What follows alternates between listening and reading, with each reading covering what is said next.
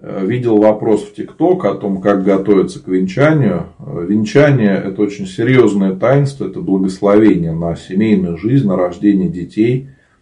И для того, чтобы готовиться к венчанию, необходимо понять, что это такое, что это за таинство.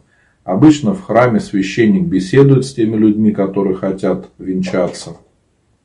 Кроме того, накануне надо причаститься.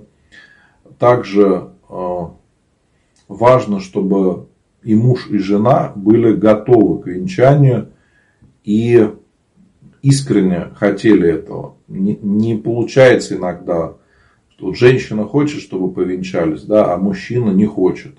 Я всегда в таких случаях говорю, лучше подождите, чтобы э, оба искренне верили и оба понимали, что такое венчание, для чего оно нужно. Потому что венчание автоматически не может исправить проблемы, которые есть. То есть очень часто люди хотят венчаться, когда есть какие-то проблемы в семье, и люди думают, вот сейчас мы повенчаемся и заживем счастливо. Нет, если нет искренней веры в Бога, то ничего не получится. И кроме того, э,